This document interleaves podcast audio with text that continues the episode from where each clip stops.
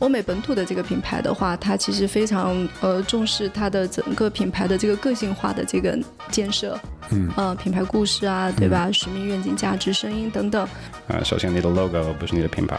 啊，你的 lo 品牌也不是你的 logo。嗯，品牌是你给消费者的感觉，不是老板决定。对，不是老板说我这个是个品牌，就是个品牌，整个的一个客户旅程获得的一种感觉，然后这个感觉的话就是品牌。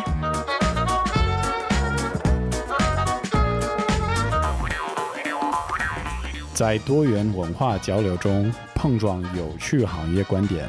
Hello，大家好，我是 Jim。我是 Amy，欢迎来到出海早知道。出海早知道是由一站式红人营销平台 Relay Club 出品的播客。我们希望通过对话来自品牌、KOL、营销的朋友们，以优质的内容为听众提供不一样的营销视角，洞察海外市场商业机遇。我们这一期邀请到了 Somos Digital 的 CEO John，还有 CSO Alicia，欢迎两位。先跟我们的听众打个招呼吧。 Hello everybody，我是 Somos Digital 的 CEO John。 Hello，大家好，我是 Somos Digital 的 CSO Alicia。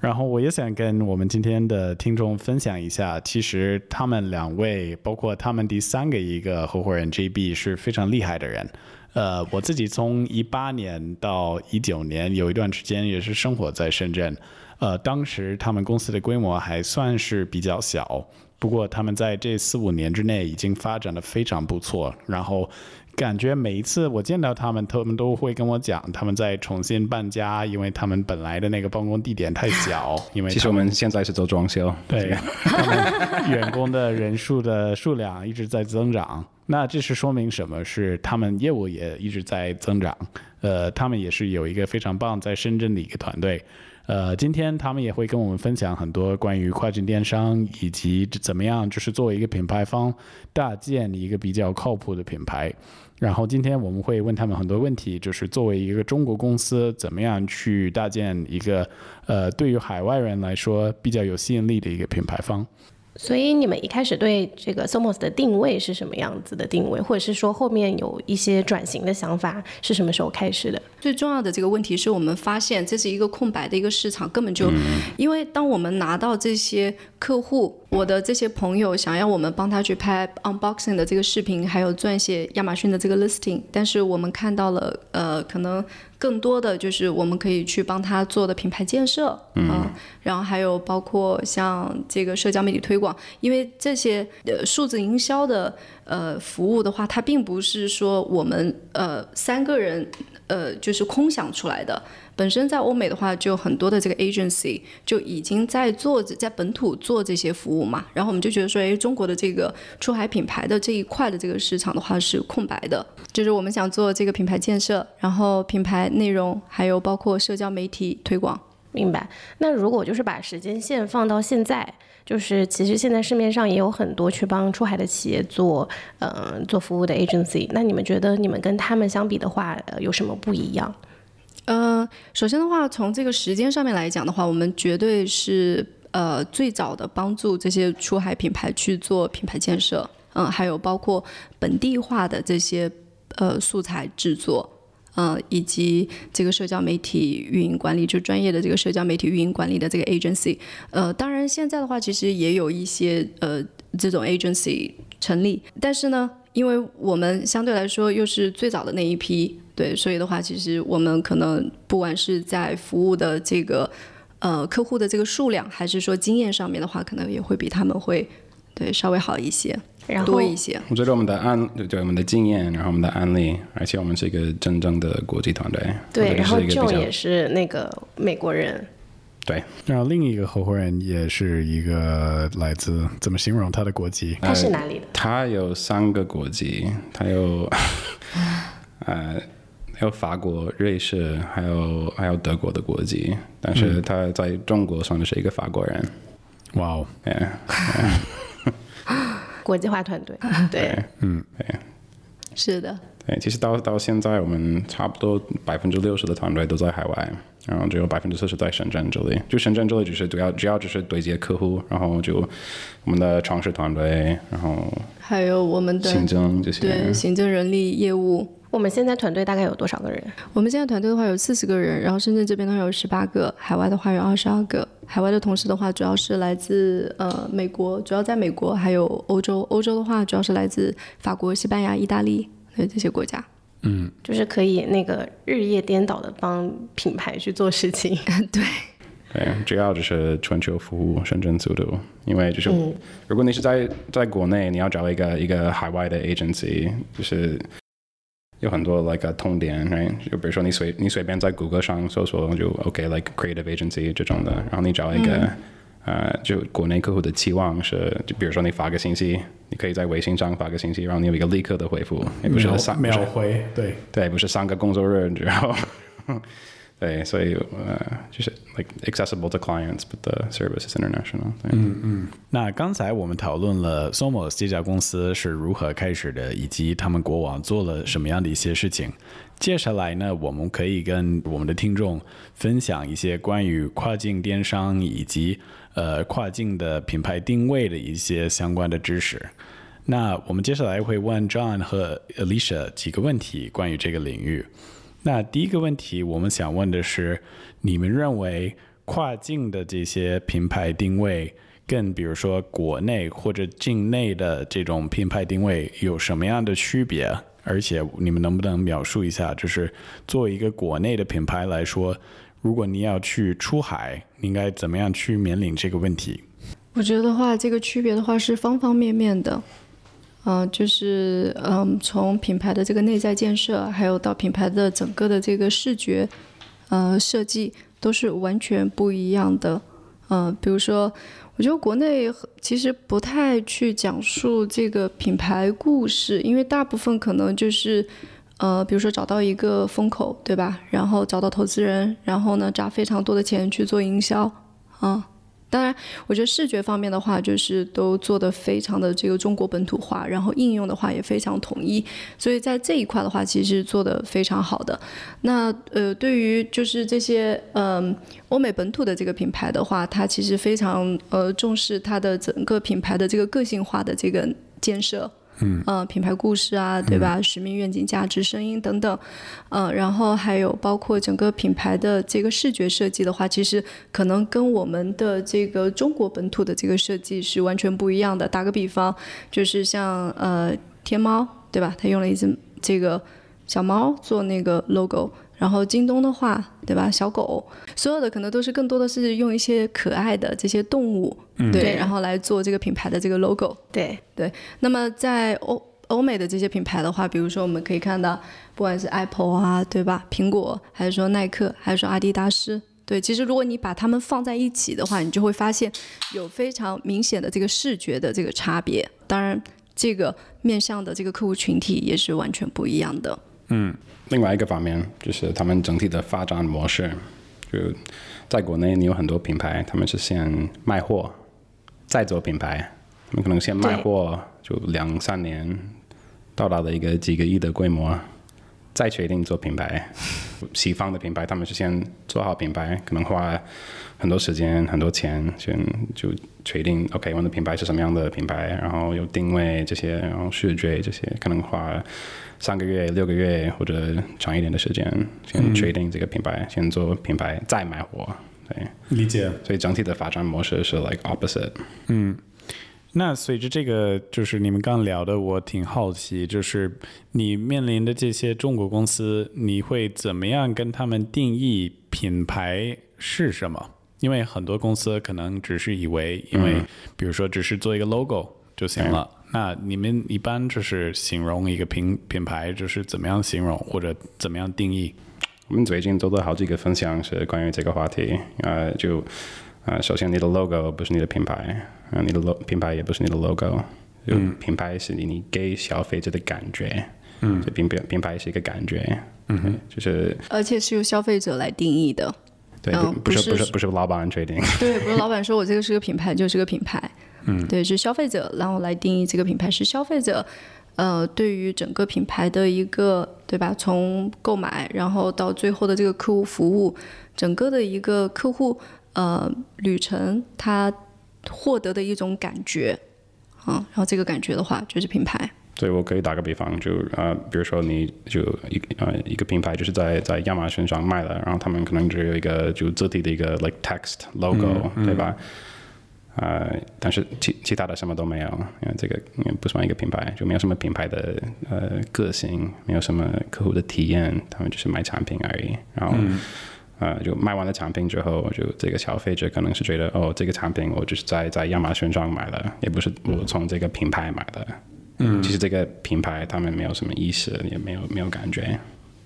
所以你们认为，就是搭建一个品牌，其中一个利用的点是为了让呃消费者复购，是吗？或者让这个消费者跟这你的品牌有更强的一个感受或者一个关系？那样的话，他们二次消费，他们可能会首先考虑。呃，是哪个品牌方来做的产品，而不仅仅只是在亚马逊就随便找的一个产品而已，是吗？对，对，因为如果你就是找产品呢，那亚马逊有很多选择，然后你谷歌上搜索这些也有很多选择，你有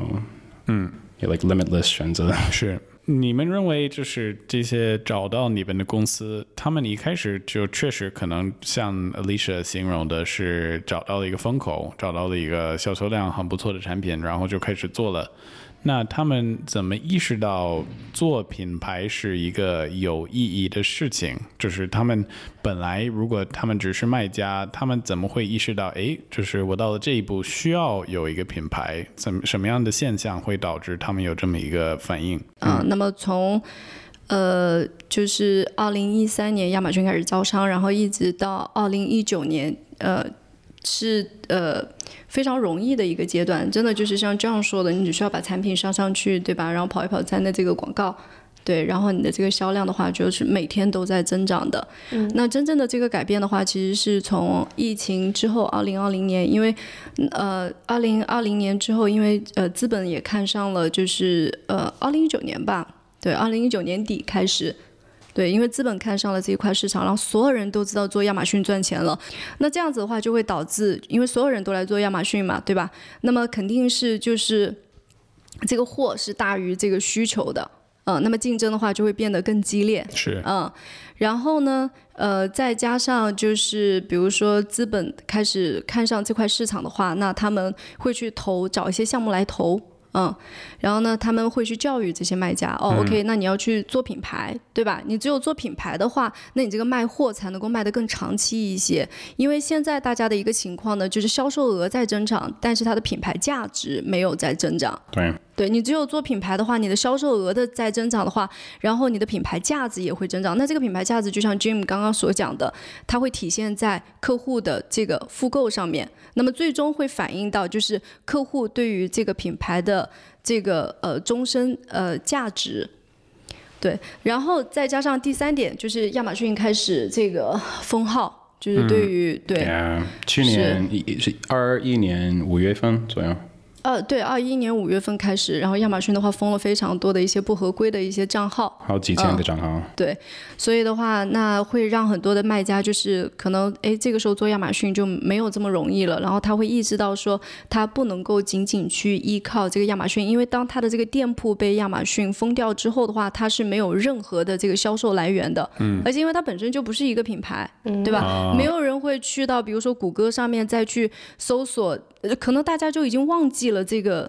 这个存在了，这个店铺的存在了。你记得那个时候有有很多大卖家，就是他们账号都被封了，但是他们在美国 FBA 账号有几千万个库存，对那你怎么办？你有这么多库存在哪边？才我我我们 认识了几个人，他们现在还是请货，对，还是请货，是的，对。对所以这个封号的事情对于你们的业务带来了什么样的一个变化？我觉得就是大家的这个品牌意识的嗯话就，呃突然就提高了，就是大家说哦，OK，我应该要去做品牌，然后呢，亚马逊的话是我的一个销售渠道，对吧？不是而哦不不是应唯一一个渠道，知道对，而不是说哎，亚马逊是唯一的这个渠道，然后我只做亚马逊的这个渠道商标，因为对现在的话，比如说亚马逊的商标可能有几百万个，我们不可能把这几百万个都定义成是品牌嗯，right？、所以呢，嗯，OK，那大家的话就开始想着，哎，我要怎么样去做品牌，对吧？那么要去做品牌的话，首先的话就要做品牌建设，那这个是完成从卖家到品牌转型的第一步。如果你不去做品牌建设的话，这个怎么能称得上是一个品牌呢？对吧？那你就还是一个商标。嗯，对，所以这个对我们的业务的话，肯定是有帮助的。对，我觉得历史讲的这些因素是是比较大的因素。另外一个因素是看整个数字营销的环境，不管是谷歌、谷歌广告、Facebook 广告，就是所有的平台，这个广告的成本都提高了。就几、几倍，对，所以到对现在，你要跑任何广告，不管是亚马逊广告、谷歌广告等等，都都很贵。那目前有没有新的一种广告方式，可能是费用比较低，但带来的价值比较高？红人营销，哦，是吗？那如果要找到就是一些这样的红人，比如说海外红人，应该怎么样去做？哦，呃，我非常推荐就是 Relay 点 Club，嗯、他们有自己的这个红人营销呃平台。哦，那 Amy 能不能描述更多？当然，当然，呃，Relay Club 呢，其实是一个海外网红营销的 SaaS 的一个平台。我们的呃要做的事情，其实就是帮助中国乃至亚洲的品牌跟海外社交媒体的红人进行一个连接，可以让更多的世界上更多的观众可以看到自己的产品。所以，呃，如果呃我们的听众对海外网红营销也感兴趣的话，可以联系我们的小助手 Clubby，他的微信号是呃 Relay R E L A Y 下划线 Club C L U B，然后去加我们的小助手，然后我们这边会提供一些免费试用。对，那接下来，其实我们挺好奇，就是你们刚刚形容的这些，呃，比如说在深圳的跨境电商的客户，呃，你觉得他们核心的面临的挑战是什么？或者，比如说这些中国的出海品牌，他们是不是有其中一个问题对他们来说，就是是一个与众不同的问题？你觉得他们核心的问题在哪里？我觉得很多卖家也品牌，就很多 like, 共同的一个问题是一个怎么讲，就可能没有深入了解这个营销起步法则，一个 marketing rule of seven。嗯，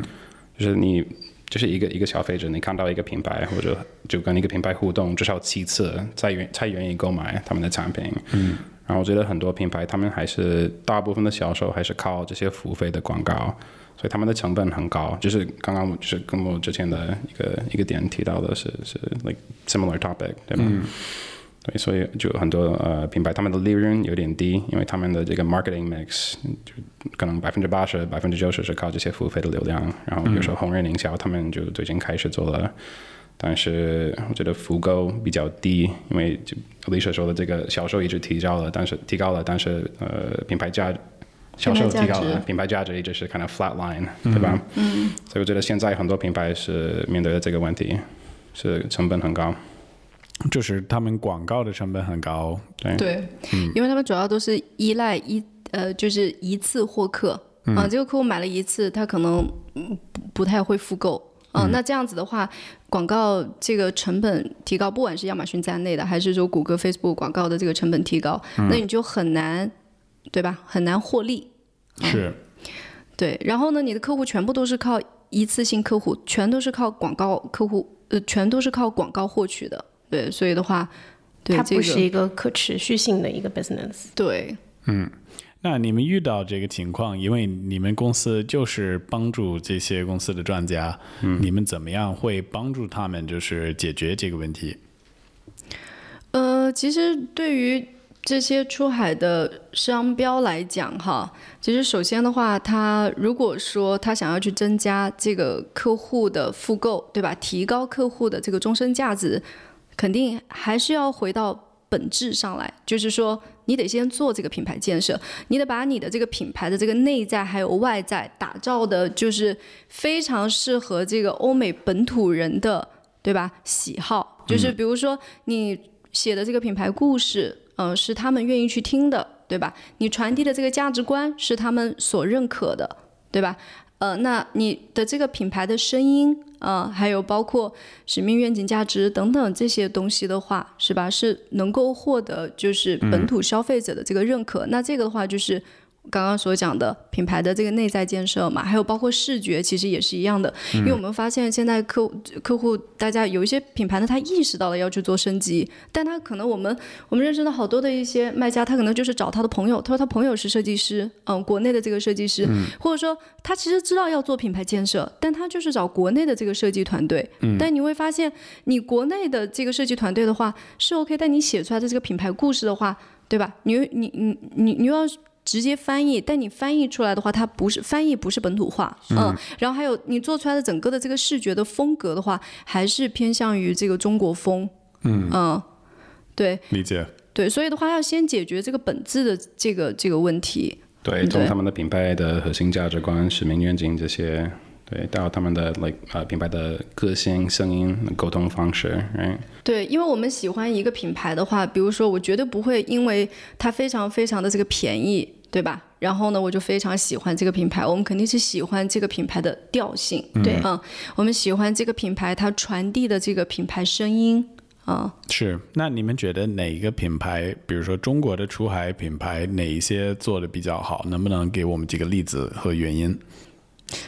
我我觉得 One Plus 的话，其实在海外做的还不错。嗯，在美国跟欧洲，我觉得他们的这个社区运营的非常的好。对，嗯，然后还有包括他们在品牌视觉的，这就是整个品牌的这个一致性，不管是说是品牌声音的这个传递，还是说视觉的这个一致性，都做得非常的好。嗯，啊、也非常本土化。嗯就 OnePlus、大疆，就 Insta 对 Insta 360，对，大疆啊，还有 Insta 三六零啊，这些其实都是做得非常不错的。嗯，就是他对他们的传递、就他们的 messaging，然后他们整体的视觉，然后他们的内容营销，我觉得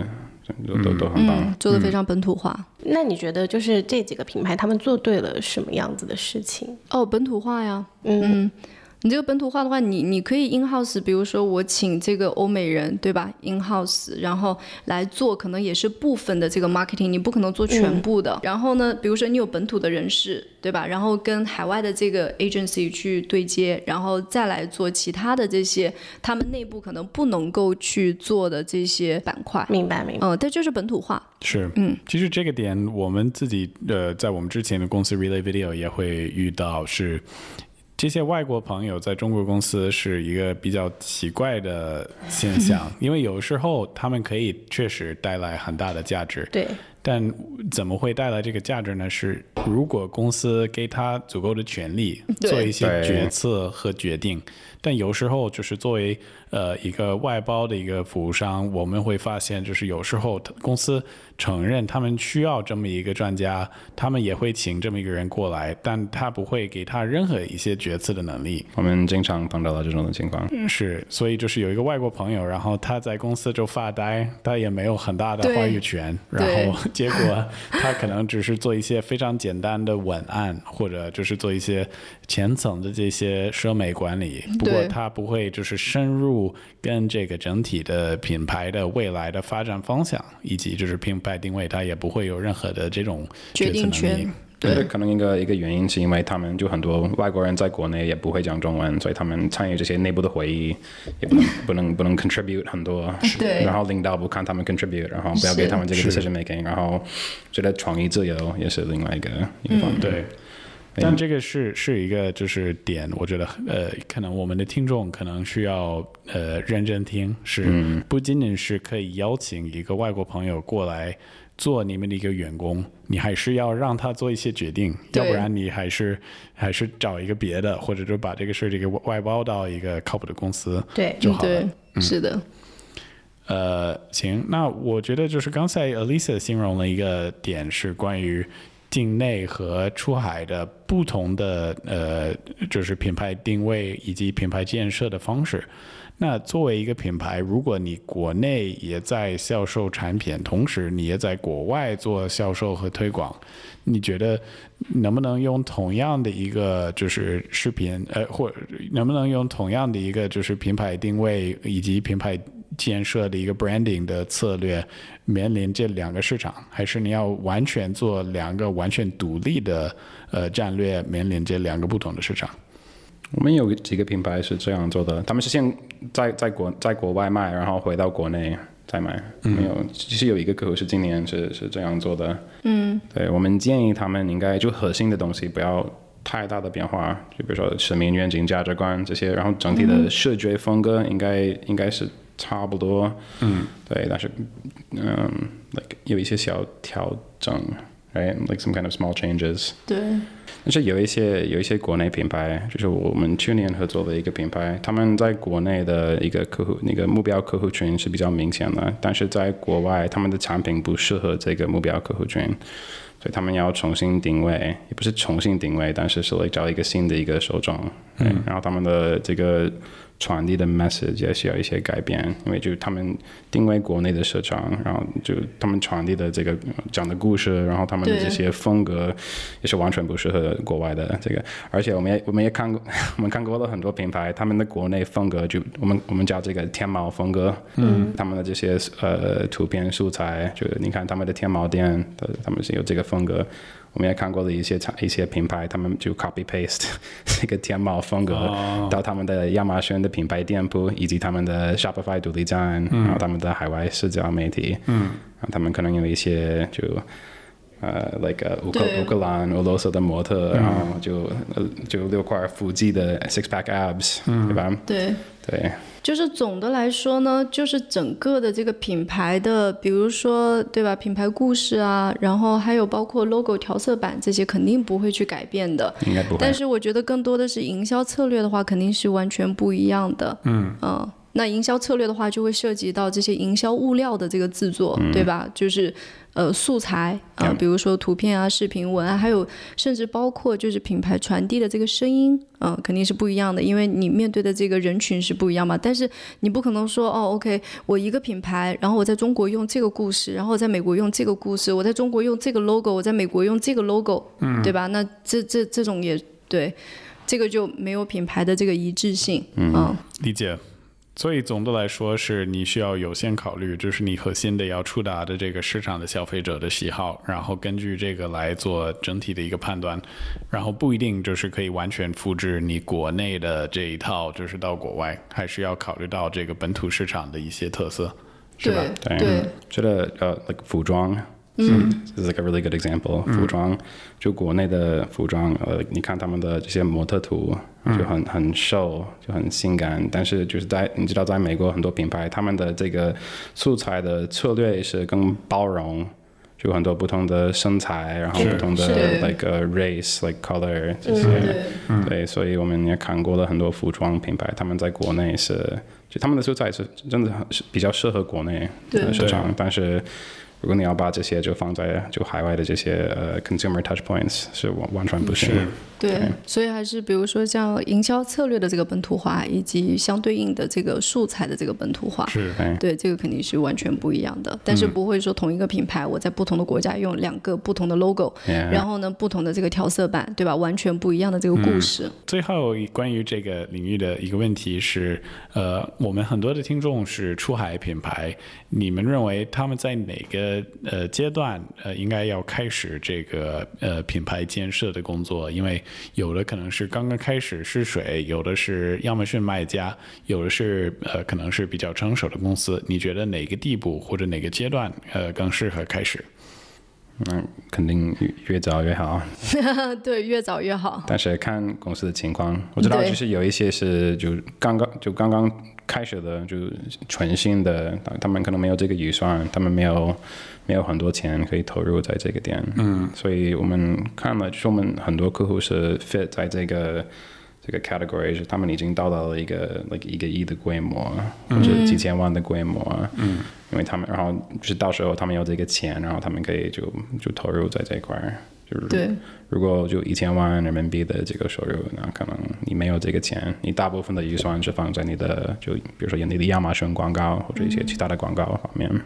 是，所以如果有听众在听今天的 podcast，然后意识到他们确实需要这个品牌自身、品牌建设和社交媒体策略上面的一些支持，也可以跟 Somos 的团队联络。而且我们呃，除此之外，我们也会有一个微信群。如果就是刚才 Amy 形容了，我们有 Clubby 这个小伙伴。如果你加 Clubby，呃，我们会把你拉到这个微信群里面，然后你可以跟 John 和 Lisa 联络。那我们今天呃跟 Somos 的团队告别之前，呃，我们其实会玩一个游戏。那么这个游戏呢，是我们每一次请任何呃嘉宾来参与我们的节目，我们会学习他的就是过往的工作经验，以及他在的这个行业和领域。然后我们会根据这个来准备几个问题，判断你们的呃职业的知识。那么呃，今天我们准备了五个问题，然后这五个问题都是跟社交媒体以及这个品牌建设有关系。所以呃，我们会提出这五个问题。那么每个问题是有五个选项，我们会提供有三哦个选项，每一个问题我们会提供三个选项，然后你们可以就是从这三个选项筛选，只有一个是正确的。嗯，然后你们可以一起就是呃头脑风暴，你们可以说出来，就是关于这三个选项你们的判断。然后我们的听众也可以边听，然后边自己猜测那个正确的结果是哪一个。好的，呃，第一个问题准备好了吗？好，准备好了，准备好了。好，第一个问题，呃，谷歌广告二零二一年的收入有多少？一共有三个选项，第一个选项是六百一十亿六千九百万，第二个是呃四百四十亿三千万，第三个是五百八十亿七千八百万。整个谷歌的这个收入是吧？对，谷歌广谷歌告广的告收入，一个是呃六百多亿，一个是四百多亿，一个是五百多亿。四百多亿、五百多亿还就是是就六是百去多去亿？去年，二零二一年，二零二一年。 OK，我会你你你先说， OK，我会选择六百多亿。你你的选择代表你们两个人一起，你不能分别选啊、所以你这么说是代表一起这一个选项， OK， OK 你同意吧 OK，啊同意。所以你们的选择是六百多亿的那一个就是最高的那个是吗？是，叮叮叮叮叮叮，叮叮对对对 是吗？是正确的答案。 我真的是猜的。 Good job。好， OK，第一好啊个是正确的。那我们下一个是关于品牌建设，然后呃，接下来我会呃念出来三个品牌的口号，然后你们要判断哪一个是虚假的，哪一个是假的，哪个不是一个真正的品牌的一个口号。 OK，这其实中中文的口号，呃，这是英语的 OK，因为就是 OK 你们做海外的这个品牌定位所以我们就选了三个海外的品牌的口号。谢谢你这么体贴。 对对，好，第一个很容易啊、所以呃，第一个选项是 Just Do It。OK。第 二个选项是 Because You're Worth It。Because You're Worth It。第三个选项是 Hot Dang。 What is hot damn？ Hot dang is like uh, you can't really 这没有没有反应。 Dang Hot Dang，呃，有点类似于我靠，我靠。 OK，对。那答案不是很明显吗？你们可以筛选哦，筛选不是，对吧？不是。哪个是不是，哪个是假的。嗯 OK，对啊，第第第第三个是假的。还这是多选题还是单选题？单选很有迷惑都是性。单选题，对。 It's hot. I think it's hot dang. I I want it to be real though. Hot, Okay. Hot, hot dang. OK，, OK 那还是他好哦们任选的我。是第三个 hot dang，然后这个答案是正确的， Okay. Good. 所以现在就是两个问题，两个正确的答案，哇哦，现在很厉百分害百分百的这个准确率。那我们可以把这个 hot hot dang 呃这个这个 slogan 给对，给应该给要把给给这个客户， hot hot dang 要注册下来，要免免免费给我们，然后我们可以给给客户用。可以作为这个 Somos 的新的一个口号 ，hot dang。 nice. OK，好，第三个问题是关于 Facebook 的，嗯、呃，问题是以下哪个国家的 Facebook 的用户数量位居全球第一？嗯，一共有三个选项，第一个是美国，第二个是印度，我第就想三个是加拿大。印度， 肯定是印印度，正确的答案是印度。嗯对，没错，因为印度人口最多呀。对，印度有